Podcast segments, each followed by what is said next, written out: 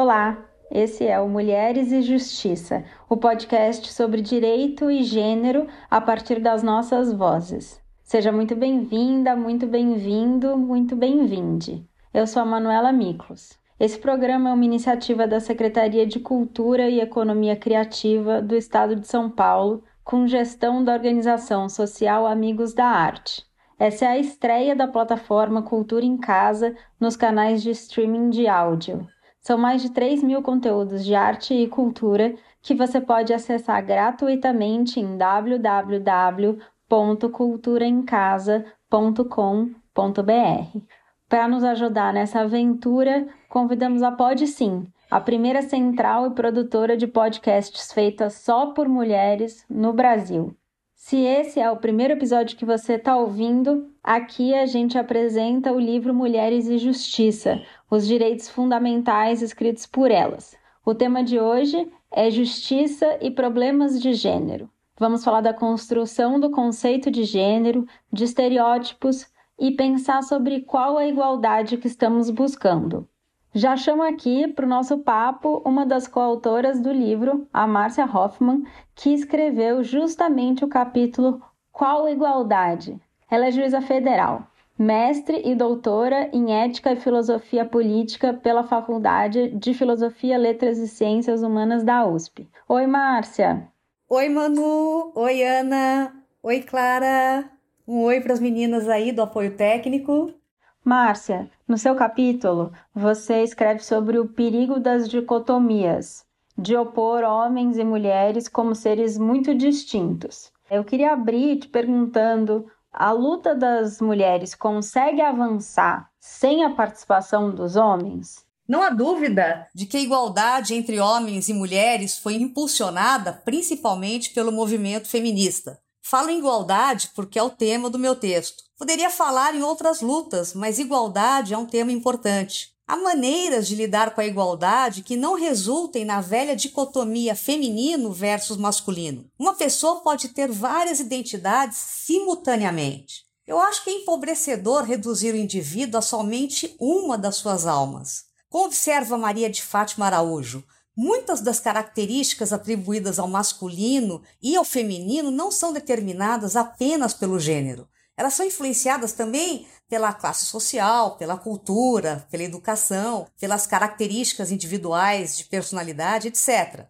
Ou seja, nem todos os homens são agressivos, objetivos, seguros de si, assim como nem todas as mulheres são inseguras, pouco agressivas e pouco objetivas, por exemplo.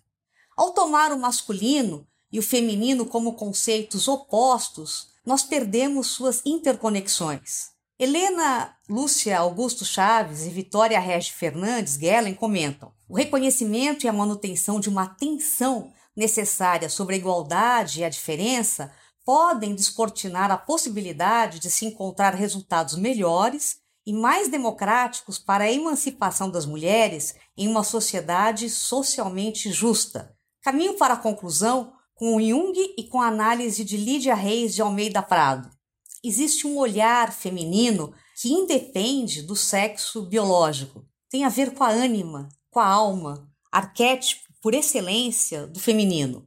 De acordo com esse paradigma, a função de julgar é essencialmente feminina. Responda a sua pergunta, Manu, com outra. Que homens participariam dessa luta das mulheres? Se os homens forem transformados em inimigos a serem exterminados, ainda que simbolicamente, teremos perdido nossa razão de ser como sociedades justas. Hobbes falava em homens de coragem feminina. Esses homens femininos robesianos podem parecer à primeira vista covardes, mas não é nada disso. É para esses homens de compleição feminina, homens que querem viver em paz, sem medo da morte violenta, que se constrói o Estado. Nós não queremos um Estado qualquer, queremos um Estado de direito e democrático tal como o Estado instituído pela nossa Constituição de 1988. Queremos um Estado que assegure a igualdade e a justiça como valores supremos de uma sociedade fraterna, pluralista e sem preconceitos. Queremos esses homens em nossa luta. Para isso, devemos aceitá-los e acolhê-los nas diferenças deles, assim como queremos que eles nos aceitem e nos acolham nas nossas. Eu acho que é isso. Márcia, você fala também no seu artigo sobre o direito à diferença. Você trouxe aqui de volta essa ideia. E no artigo você comenta como esse conceito pode trazer uma armadilha. Explica isso pra gente e fala um pouco mais sobre como é que a gente consegue chegar a um ponto de equilíbrio. Existe uma tensão entre os temas igualdade e diferença. Sempre existiu. Liberdade, igualdade e fraternidade foram lemas da Revolução Francesa, mas não só da Revolução Francesa. Apesar de situados num momento específico da história, acabaram por ser reconhecidos como valores universais. Em 1791, por exemplo, Olympe de Gouges, feminista francesa, já declarava que a mulher nasce livre e permanece igual ao homem em direitos. O gênero, nesse caso, não fazia diferença. Ao mesmo tempo, ao avançarem igual aos homens, o fazem precisamente como mulheres, ou seja, pessoas marcadas por sua diferença de gênero. Parece-me que a discussão mais instigante atualmente diz respeito à diferença. Não que o tema da igualdade não tenha importância, mas é a diferença que tem sido colocada mais em evidência. Antônio Flávio Pierrucci, que cito no meu texto, resume essa tensão entre igualdade e diferença.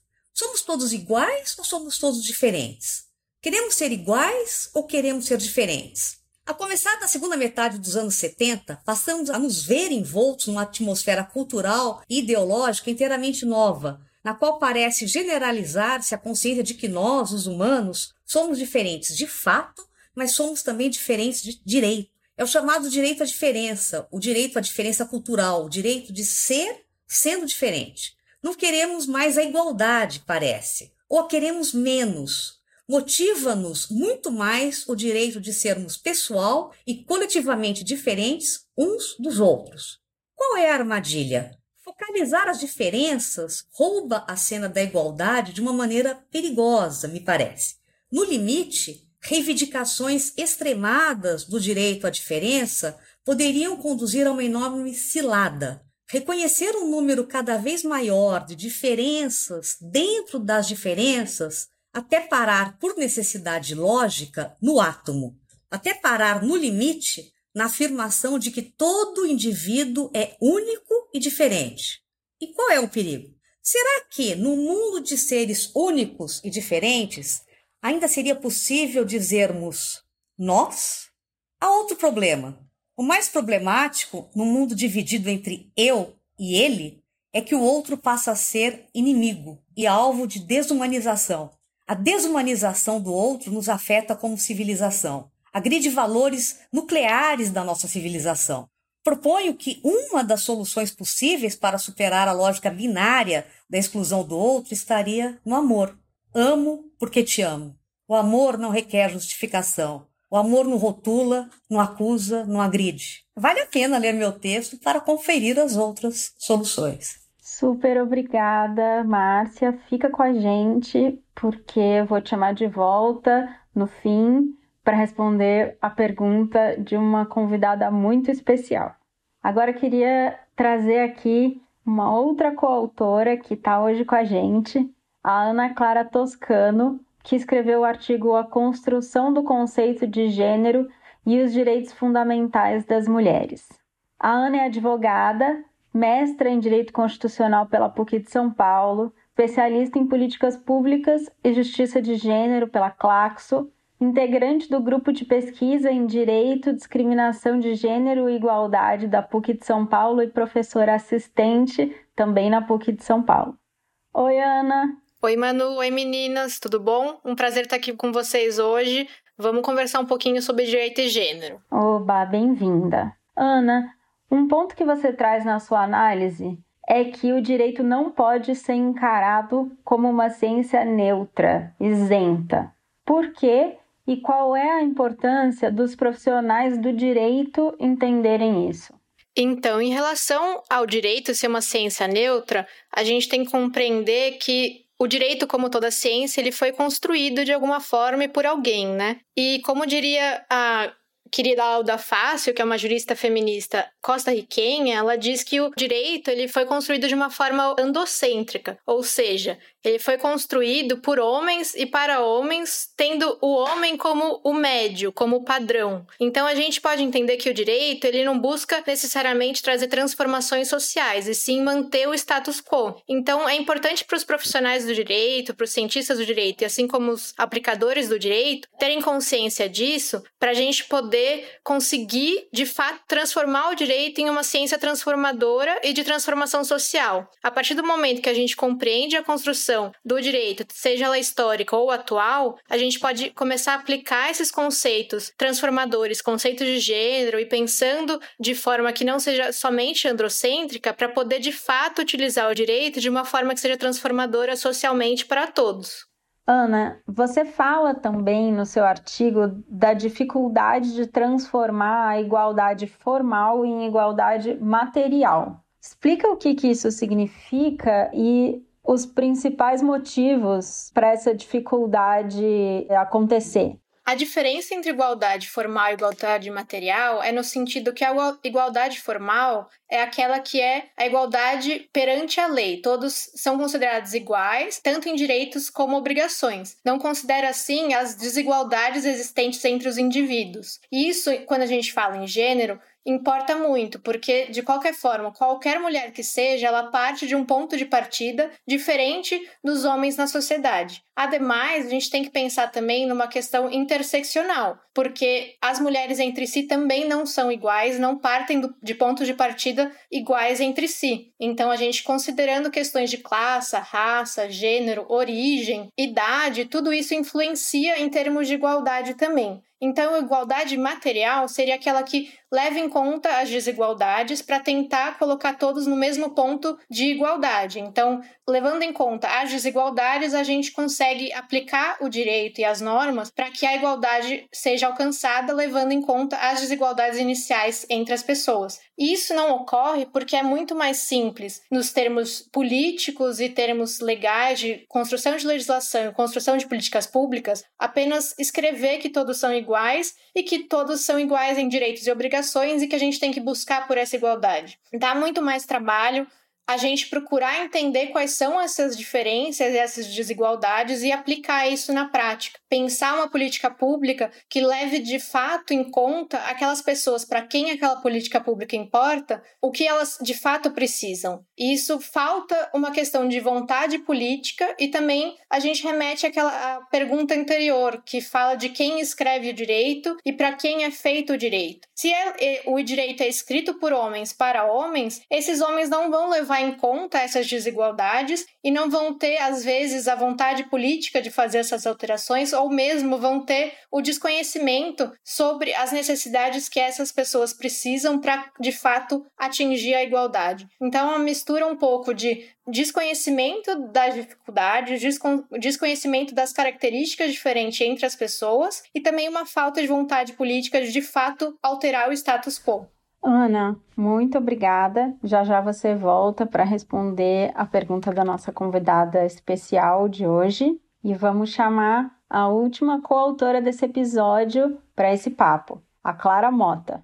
A Clara escreveu para o livro o capítulo A Mulher do Campo em Juízo, Discricionariedade e Estereótipos de Gênero no âmbito da judicialização da Previdência Rural, a Clara é doutoranda em Direito Econômico pela Universidade de São Paulo, é mestra em Direito Constitucional pela Universidade de Brasília, é juíza federal e secretária-geral da Associação de Juízes Federais do Brasil, a AJUF. Oi, Clara. Oi, Manu. Olá a todas. Uma alegria falar com vocês hoje sobre mulheres e justiça.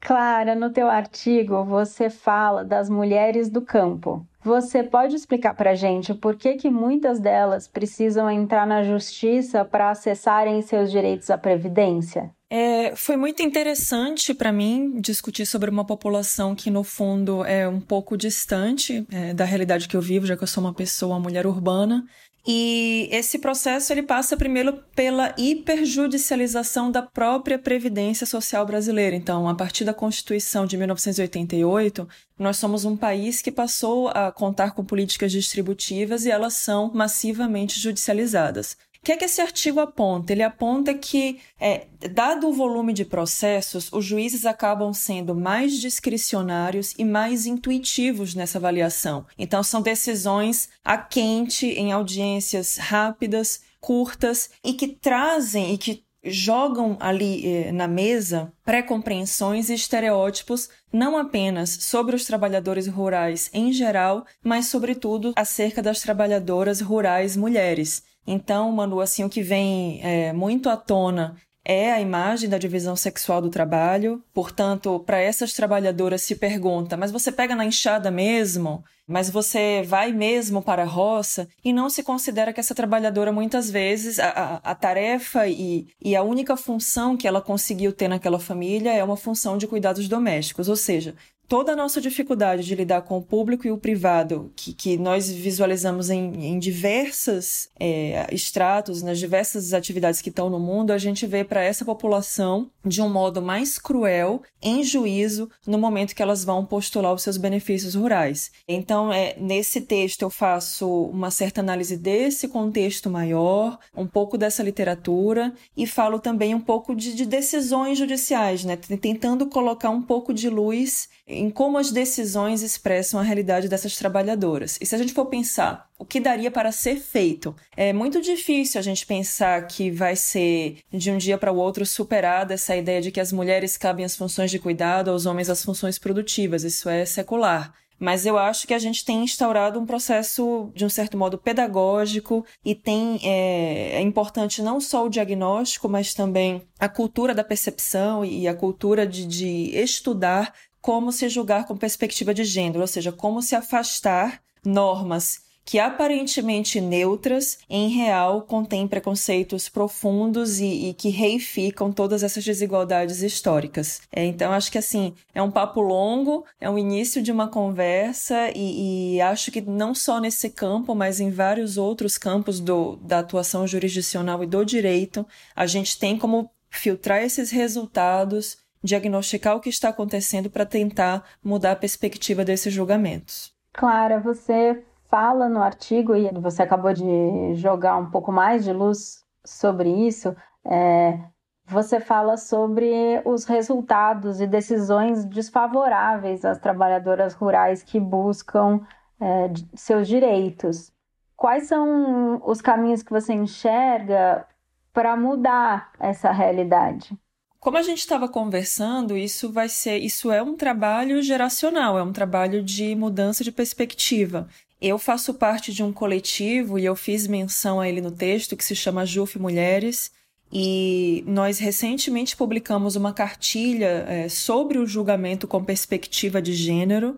E a ideia é criar um passo a passo, é, criar um, um procedimento de jurisdição igualitária. Então, que norma é essa que eu estou aplicando? Se essa norma for aplicada de modo neutro, ela vai impactar diferenciadamente uma população em detrimento da outra? Qual vai ser o resultado desse julgamento? Como é que eu desfaço tecnologias de gênero e de opressão, quer dizer, são esquemas, são códigos que já estão postos e que vão se repetindo. Então, se eu pego uma trabalhadora que não tem consciência da sua própria subjetividade produtiva, da sua própria posição social em termos de divisão sexual do trabalho, e se eu faço perguntas como você pega sim na enxada, que foi o exemplo que eu dei na, na pergunta anterior, você não vai dar nenhuma chance a ela de explicar como faz parte do modo de produção, que é o modo de produção familiar. É, então, eu acho que esse caso das trabalhadoras rurais, ele é um, um caso num espectro muito maior de discriminações de gênero que ocorrem na jurisdição previdenciária. É, basta dizer que o Brasil tem um ajuizamento anual de mais de um milhão de processos de benefícios por incapacidade e que se um perito médico que examina uma segurada diarista ou uma segurada dona de casa, do lar, e ele não compreende aquela atividade como produtiva, ninguém para ele está incapaz. Então, quer dizer, todas as sentenças que vão derivar desse tipo de avaliação médica são sentenças discriminatórias e viciadas sob o ponto da perspectiva de gênero. Então, assim, tem muito a fazer, mas eu acho que é um processo de diálogo, é um processo pedagógico da construção de um julgamento que considere esse tipo de baliza. Obrigada, Clara. Bom, chegou a hora em que a gente recebe uma pergunta sempre muito especial de convidados sempre especialíssimos. A convidada de hoje é a Erika Hilton, vereadora de São Paulo e ativista dos direitos negros e LGBTQIA+. Vamos ouvir a Érica. Olá, eu sou Erika Hilton, vereadora da cidade de São Paulo, também presidente da Comissão de Direitos Humanos da Câmara Municipal de São Paulo. E a presença das mulheres, né, falar um pouco sobre a importância das mulheres no poder legislativo. As mulheres transformam a forma de pensar e de formular política dentro destes espaços que historicamente foram pensados, conduzidos e ainda hoje o são por homens, né, dentro desta lógica patriarcal, dentro desta lógica misógina que não deve ser um espaço das mulheres. Ainda hoje a gente ouve relatos violentíssimos sobre a participação das mulheres mulheres, e aí quando essas mulheres são negras, quando essas mulheres são trans, elas passam a se tornar alvos, elas passam a ser ameaçadas, elas passam a ser executada, como é o caso de Marielle Franco, porque a nossa presença nesse espaço significa uma transformação, significa um olhar mais humanizado, mais macro, mais interseccional acerca da sociedade, da formulação de políticas públicas, o que a masculinidade muitas vezes não tem por viver no conforto do alto dos seus privilégios. E nós, as mulheres, mulheres que precisamos driblar uma série de obstáculos, e aí nós, mulheres negras, indígenas, trans, quanto mais demarcadores nós trazemos dos nossos corpos, mais desafios nós encontramos e mais profunda é a nossa contribuição política dentro deste lugar, nós significamos uma oxigenação, uma renovação, uma transformação desse espaço, uma nova forma de pensar e produzir políticas de, de um lugar mais humano, mais próximo da sociedade, que é como conduz as mulheres mulheres a vida, né? Seja por imposição social, seja por uma série de fatores, nós temos uma forma de enxergar o mundo, de conduzir a vida e de sentir a sociedade muito diferente, o que potencializa e valoriza a política, a nossa presença e a nossa participação nesse espaço. Por isso que tanto não nos querem ocupando esse lugar, porque querem manter a política, a institucionalidade da mesma forma como ela se encontra. E nós, as mulheres, temos um projeto transformador, inovador e revolucionário. Agora, com relação à pergunta que eu faria às autoras dos livros, que também a gente sabe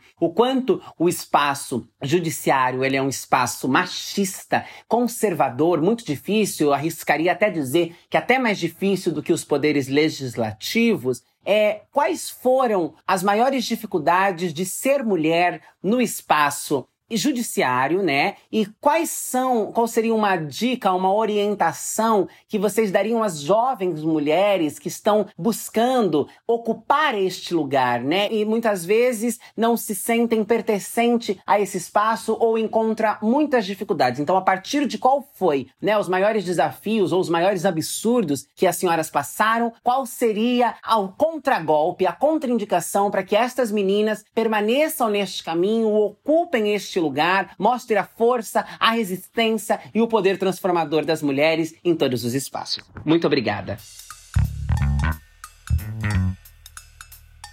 É, Para a gente manter a ordem, Márcia, queria começar escutando você. Fiquei muito feliz com a, com a eleição da Érica e fiquei muito feliz com a pergunta. A Érica tocou num ponto importantíssimo: o espaço da política. Uma mulher que eu amo de paixão é a Hannah Arendt. Hannah Arendt dizia que a política trata da convivência entre diferentes. Se o espaço político é eminentemente plural, como diz Arendt, é o local por excelência da ação política, devemos desconfiar de quaisquer forças que tendam a neutralizar a diversidade. Nós somos minoria no judiciário, é fato. Até pouco tempo, para ser sincera, eu não dava muita importância à representatividade feminina em número de corpos físicos, pois no plano simbólico ela sempre me pareceu óbvia.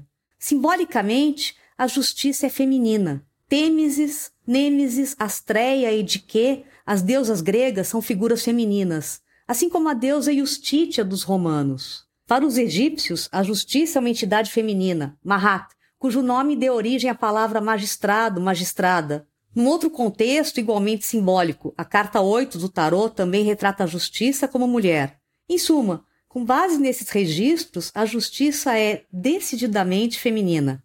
Nós sabemos que a mulher foi historicamente reprimida, mas é interessante notar que um vestígio do reprimido tenha permanecido na iconografia jurídica por séculos. Saindo do simbólico para o empírico, o CNJ fez duas grandes pesquisas sobre o perfil dos magistrados brasileiros. Comparando os números, pode-se dizer, grosso modo, que o juiz brasileiro continua sendo homem, branco, casado, católico e pai. Entre outros dados, constataram que há um número menor de mulheres querendo ingressar na magistratura a partir de 2011. Muitos atribuem esse fato à dupla jornada de trabalho. Não sei se esse argumento se sustenta empiricamente, pois não encontrei dados indicando que os afazeres domésticos dessa classe social tenham aumentado significativamente de 2011 para cá. Há outro fator, a meu ver, que deve ser levado em conta. A carreira é massacrante. É extremamente difícil ser juíza, esposa, mãe, dona de casa, acadêmica, cheirosa e ter unhas bem feitas ao mesmo tempo. Eu consegui terminar mestrado e doutorado porque meu marido foi um pai. Cuidou das nossas duas filhas enquanto eu estudava. Mesmo assim, isso só foi possível porque eu já era titular em São Paulo. Não tenho pesquisas para fundamentar meu palpite, mas talvez algumas profissionais do direito estejam começando a questionar se realmente desejam esse estilo de vida. Meu conselho para quem quiser ingressar na magistratura seria: se pensar em compartilhar sua vida com outro alguém, procure um companheiro ou companheira que divida as tarefas de casa, que tope as mudanças de domicílio, que aceite que você, eventualmente, ganhe mais do que ele ou ela. Existem pessoas assim, acredite. Eu encontrei meu marido quando já havia desistido de ter filhos biológicos, embora não tivesse desistido de ser mãe e nós estamos casados há 21 anos. Muito comovente te escutar. Vou convidar a Ana para dividir com a gente o que ela pensa sobre essas provocações todas. Oi, de volta. Primeiro, gostaria de agradecer a pergunta da Érica, que realmente é uma mulher incrível, que muito nos inspira. Também fiquei muito feliz com a eleição dela.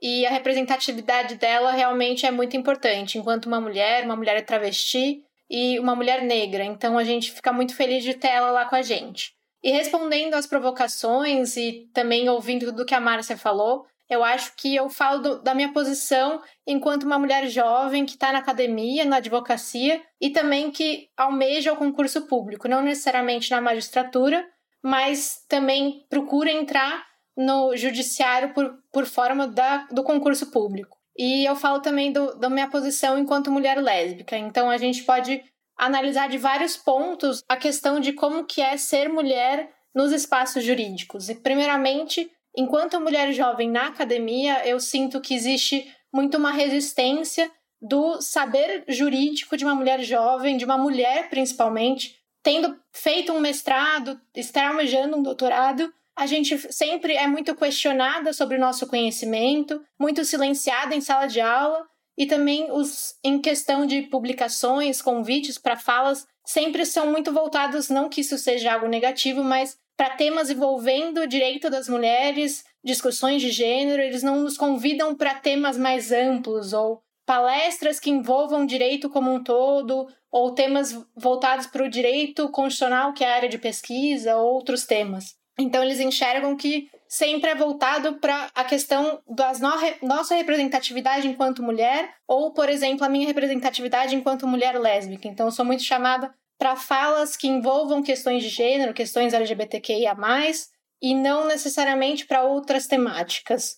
E também, enquanto advogada, enquanto advogada jovem, em relação a audiências, a presença no fórum, sempre também fui encontrei muita resistência no sentido de ser vista enquanto profissional do direito. Em diversas situações me perguntaram se eu era estagiária, se eu era a parte que estava guardando o meu advogado sempre no masculino. E pouco ouvida, percebi às vezes, principalmente com juízes homens, mas enquanto estava falando, representando o meu cliente ou minha cliente em sede de audiência, que o juiz não estava prestando atenção, estava fazendo outra coisa, e percebo que quando estou com juízas mulheres, isso não ocorre com tanta frequência, elas têm um, uma escuta um pouco mais especializada. e uma resposta um pouco mais focada no que estou falando. E em termos de questão de concurso público, que a Márcia comentou um pouco, principalmente voltada para a magistratura, mas falando em termos totais, eu enxergo que para as mulheres como um todo é um pouco mais complicado por essa questão que os afazeres domésticos realmente dificultam. Tem uma questão de classe social também, que a gente sabe que todas as carreiras públicas no Brasil são muito dominadas por uma classe social um pouco mais dominante, justamente porque é muito difícil você trabalhar e estudar para ser aprovado num concurso público hoje no Brasil. Então, as pessoas muitas vezes precisam dedicar toda a sua o seu tempo disponível para o estudo para conseguir ser aprovado. E para as mulheres fica um pouco mais difícil, porque elas têm, normalmente, por mais que elas sejam casadas ou não, os afazeres em casa sempre acabam caindo no colo dessas mulheres. Então, elas precisam dividir a sua vida entre trabalho, estudo, afazeres domésticos, às vezes cuidado com os filhos ou cuidado com os pais. Então, o tempo para estudo e dedicação, às vezes, mesmo que você tenha o tempo, o seu espaço mental para dedicação daquilo não está 100% devoto, enquanto homens às vezes não têm outras preocupações a não ser o estudo para ser aprovado num concurso público. Então, a dica que eu dou para as mulheres é sempre resistir. Tentar de todas as formas se inserir nesses espaços, porque é somente a gente se inserindo que a gente vai conseguir trazer mudanças estruturais para o judiciário, para a pesquisa e para a academia. Vamos ouvir a Clara? Ah, queria agradecer a Erika pela pergunta, assim, é, sou uma grande admiradora e, enfim, é, é, é, o que é pertinente a gente falar. É, a Clara acho que já endereçou inúmeras dificuldades estruturais que as mulheres têm para ingressar nas carreiras jurídicas e nas posições de poder em geral. Vou falar agora um pouquinho sobre o ponto de vista interno ao poder judiciário, quais seriam as assim, dificuldades institucionais. É, como a Clara colocou, uma série de mulheres nem tenta e vamos pensar das 30% que entram, o que é que elas vão encontrar no dia 2?